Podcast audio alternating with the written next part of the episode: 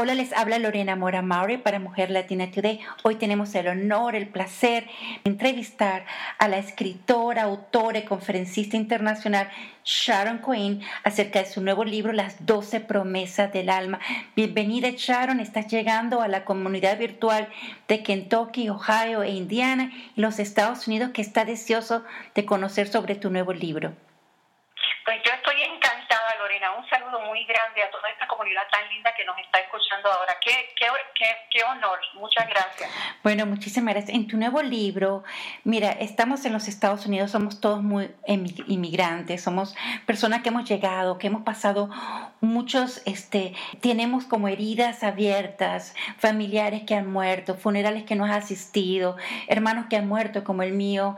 O sea, son mucho dolor y en tu libro habla cómo lograr el camino para sanar algo que no puedes identificar. Pero cómo son, nosotros podemos sanar este, el pasado que está ahí, que seguimos adelante, porque no podemos ni llorarlo, ni, sino que tenemos que seguir adelante. Explícanos un poco acerca de esas, cómo podemos, a través de tu libro, sanar e identificar una marca triste, una experiencia triste del pasado y para poder seguir adelante. Pues mira, eh, totalmente tu, tu situación. Este, yo también dejé atrás este, una, una familia en, en, Puerto Rico, yo soy de Puerto Rico, me mudé a, Miami y, y, también pasé por un divorcio, una pérdida. te cuento que, lamentablemente nuestras vidas son pequeñas pérdidas. Comenzamos a perder y a hacer cambios desde que estamos en la, en la barriga de nuestra mamá, que ya perdemos la, esa comodidad. De ahí en adelante todos son cambios. Eh, una de las primeras promesas, que este libro se trata de unas promesas eh, que vamos a hacer cuando el camino se vuelva difícil, porque realmente todo lo que ocurre es parte de, que este mundo es un mundo temporal, donde lo natural es que las cosas cambien este, y nosotros estemos fuertes para esos cambios. Así que todos tenemos algo que hemos perdido. O sea, yo creo que lo, lo, lo, lo más importante que no podemos perder es la fe y la esperanza porque vamos a perder muchas cosas en la vida, lamentablemente hay enfermedades, hay cambios, este, hay, hay parejas que se van. De mantenernos aferrados a ese pasado y, no mirar el presente, agradecer donde estamos, es realmente lo que puede traernos eh, eh, eh, ansiedad, tristeza. No entender yo, yo lo que encuentro, Lorena, es que muchos de nosotros vivimos en un mundo temporal, pero actuando como si fuera eterno. Eh, eh, colocamos felicidad en todas, en, en, en, en, muchas cosas que realmente pueden cambiar. Y no estoy diciendo que no tengamos compromisos, porque tampoco creo en esto de desapego eh, extremo. Creo que eso es un error grandísimo. Los seres humanos necesitamos tener necesitamos tener esa, ese vínculo con, con, nosotros mismos, pero lo importante, Lorena, es no, a veces la experiencia realmente no es la que nos da la, la tristeza ni la angustia, sino la interpretación que hacemos de lo que nos ocurrió, la culpa, por ejemplo. Eh, eh, por ejemplo, no es que eh, nos hayamos cambiado de lugar, que hayamos dejado, o que no estemos el, el día de que, que, muera nuestro padre en otro lugar. no es eso, es simplemente la culpa, el decir, bueno, mira qué mala mala hija soy, soy un egoísta y por eso le falté a la honra de mi madre no estar ahí. O sea, si tú tienes eso en tu mente, Lorena, eso te va a hacer sufrir eternamente cuando realmente el duelo de una partida es normal que lo tengas y necesitas sentirlo y siempre vas a recordarlo con amor, pero el cargar la culpa te va a cargar, te va, te va a evitar que puedas disfrutar de un momento que está, que ese momento de ahora, Lorena, es el que en el futuro vas a mirar como si fuera, ay, los tiempos de antes, o sea, el tiempo pasa tan rápido, el mundo es muy, el mundo es muy rápido, pero, pero la vida realmente es corta, no es muy larga. Todos nos vamos algunos nos vamos antes que otros. O sea, sí, eh, realmente, y, sí, y, yo entiendo eh, el proceso, porque mira, yo que le conozco mucho de las historias de nosotras, las mujeres inmigrantes y de los hombres, pero también una de las cosas que yo he escuchado mucho, que cuando nosotros llegamos a los Estados Unidos, perdemos, no, sabemos, no, tenemos, no sabemos quién somos, qué papel, qué tenemos que hacer, cuál es nuestro propósito, eh, y nos tenemos que reinventar, reencontrar, reubicar, redescubrir, eh, nos tenemos que pasar ese proceso. Tú hablas de eso, de cómo conocer mejor el propósito de nuestra vida. Háblanos acerca de eso. Sí, te entiendo perfectamente. Yo, yo también me fui a, a, Nueva York a los 19 años desde Puerto Rico. No sabía ni bien el idioma. Y lloré muchísimo cuando llegué porque Nueva York era una ciudad muy fría, muy dura. Y cada vez que yo pedía algo en un restaurante, me hablaban muy duro. Y yo lloraba por todo. O sea, eh, eh, me hacía falta mi familia, eso es todo, todo normal. Mira, para nosotros realmente no se trata de que nosotros cambiemos, al contrario, es mantener fuerte nuestra identidad en medio de todos estos cambios. Entonces, yo, una de las, las primeras promesas es reconocer tu verdadero ser. Para tú saber quién eres, necesitas saber quién te envió, quién te creó. Somos imagen y semejanza. Yo creo mucho en Dios y sin Dios realmente estas promesas no tienen sentido. Así que estas promesas son hacia Dios, pero a la misma vez son para nosotros. Para no olvidar quiénes somos, o sea, Lorena, por ejemplo, siempre te hablan, no, tienes que amarte a ti mismo.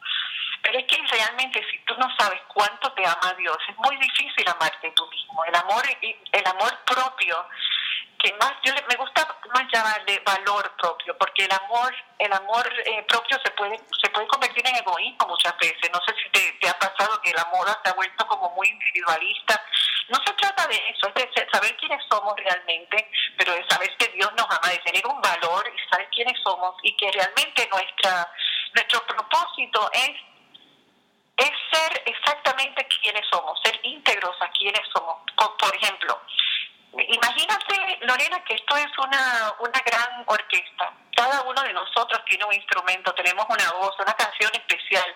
Y los que somos pianos queremos cambiar a que queremos sonar como violín, y el que es como violín quiere sonar como la trompeta. Pero realmente cada uno de nosotros tiene una canción. Hay que preguntarle, hay que dejar que Dios nos use como instrumento. Él es el que toca la música. Y, y no importa que seamos esas campanitas pequeñas, Lorena, no importa porque es que si nosotros nos suena, nos suena, nos suena la orquesta, nos suena la música, la melodía. Así que realmente es, cada uno de nosotros tiene esa semilla interior. Hay algo que ya, que ya Dios te ha, te ha preparado para hacerlo. Lo hace con facilidad, a lo mejor es servir, a lo mejor ayudar a un niño. Se siente natural, no tiene que ser como otras personas, no tiene que imitar a las, las personas que están en las novelas el éxito realmente yo he encontrado, he estado Lorena arriba, abajo, he sido pobre, he tenido algo, he, perdido. La felicidad no está en lo que hay en la cuenta de banco, ni tampoco quién está en tu cama. Realmente la felicidad está dentro y de saber que tú estás con Dios y que Él es primero que todo. Cuando Él se convierte en lo más importante, tú tienes una fuerza que va por encima de todos pero no de una manera eh, egoísta, sino de una fuerza interior donde sí vas a poder ayudar a otras personas. Tú me hablas de en este libro de hablas sobre el compromiso y yo mira en este país yo no puedo no puedo que he aprendido a perdonar para sanar me he aprendido no aferrarme a nada y hay cosas que no puedo cambiar y siempre digo las cosas que no puedo cambiar y no puedo controlar no me pueden afectar porque si no vivimos en un mundo diferente, ¿no? Muchas estamos aisladas, muchas no hablamos el idioma, muchas nos toca trabajar muy duro para encontrar la amiga, o sea, es un mundo difícil vivir en lo, ser inmigrante y más que todo vivir acá. Pero háblame de esos, de ese, de en tu libro si, si incluyen unos compromisos. Háblame de esos compromisos. Sí, los compromisos son realmente unos, es como una valla de seguridad, principios. las personas tenemos, necesitamos principios que son los que vamos a seguir cuando las cosas se ponen difíciles. Si una persona viene, por ejemplo, y te dice, bueno, necesito que trabajes en esto, eh, vendiendo eh, cigarrillos, por ejemplo, eh, y tú tienes un principio de, de amor al, prójimo, de salud, de, que, de que primero es lo que está bien con el prójimo, con Dios, esos principios van a regir tus elecciones y no necesidad, que te vas a encontrar con momentos donde, donde tu integridad va a ser probada, especialmente cuando estás fuera de tu ambiente, donde estás fuera de tu, de tu, de tu grupo eh, eh, eh, de apoyo. Entonces yo, yo siempre invito a encontrar un, un, grupo de apoyo donde, donde tengan los mismos valores. Nosotros las latinas tenemos algo muy especial y es que tenemos unos valores muy, muy fuertes, muy lindos de la iglesia, este, de, Dios, eh, eh, todas tenemos pues obviamente diferentes denominaciones, pero hay una, hay un, hay un valor de familia que es muy grande y muy poderoso en nosotros y a veces se nos olvida cuando llegamos a estos países. O sea, aquí en Miami es muy duro, muy duro. Yo vivo aquí en esta ciudad, aquí es, es, es una ciudad eh, que para tú mantener vínculos tienes que, tienes que recordar quién eres y y, tienes que hacer un esfuerzo grandísimo. Otra cosa es mirar, la, mirar las cosas en perspectiva, Lorena, porque nosotros hicimos uno, o sea, tomamos unas elecciones de, de, venir, venir, hasta Estados Unidos buscando ese sueño de tener una vida mejor. Eh, siempre, siempre vamos a, a, mirar que el lugar donde no estamos, pensamos que ese lugar es el mejor que está. No, pasa, Lorena. Que si estamos allá, decimos que debí de haber ido para allá. Y cuando estamos acá, decimos es que debo estar allá. Realmente la paz viene con aceptar, asumir, eh, agradecer donde estamos y mirar las cosas buenas del lugar donde estamos. Mira, yo he estado en lugares donde acabo de llegar de la India, por ejemplo, y, y realmente la felicidad y la paz no se encuentra entre las cosas materiales, ni que la mesa sea grande, ni que ni el lujo, sino que tú tengas la, la de estar por lo menos con otra persona que amas. Y si estás en un momento de soledad, que a mí me está sucediendo en este momento, porque mi hija se ha ido a, a, colegio y me va a tocar a estar sola, pero hay una diferencia entre estar solo y en desolación. Hay dos cosas diferentes. O sea, tú nunca estás solo cuando estás con Dios y puedes tener una persona contigo y sentirte totalmente desolado también. Pero Entonces, Sharon, eh, yo quisiera, vivimos en tiempos rápidos, vivimos con medios sociales, donde la gente te da consejos, donde una fotografía te sube el ánimo, donde eh, una amiga coloca una palabra, un pensamiento. ¿Cómo podemos nosotros hacer que esa curación rápida, de esa de, como le dice Band-Aid, con una, que es una que no te cura la cicatriz, que no te ayuda a vivir, que no es momentánea, es simultánea. ¿Cómo podemos nosotros, qué puede encontrar la persona que está escuchando esto y que está buscando esa sanación, ese camino, esa promesa del alma? ¿Qué, puede, qué le puede decir a ella que puede encontrar en tu libro? Yo te voy a dar el secreto más grande y obviamente todo el libro se trata de ese secreto y el secreto es el siguiente. Nosotros tenemos un poder muy grande que Dios nos dio, que se llama libre albedrío. El libre albedrío a veces eh, no funciona bien porque nos vamos tras deseos, eh, tras ansiedades, preocupaciones. Nosotros decidimos lo que, o sea, no decidimos lo que entra en nuestro pensamiento, pero decidimos lo que se queda y en lo que nos enfocamos.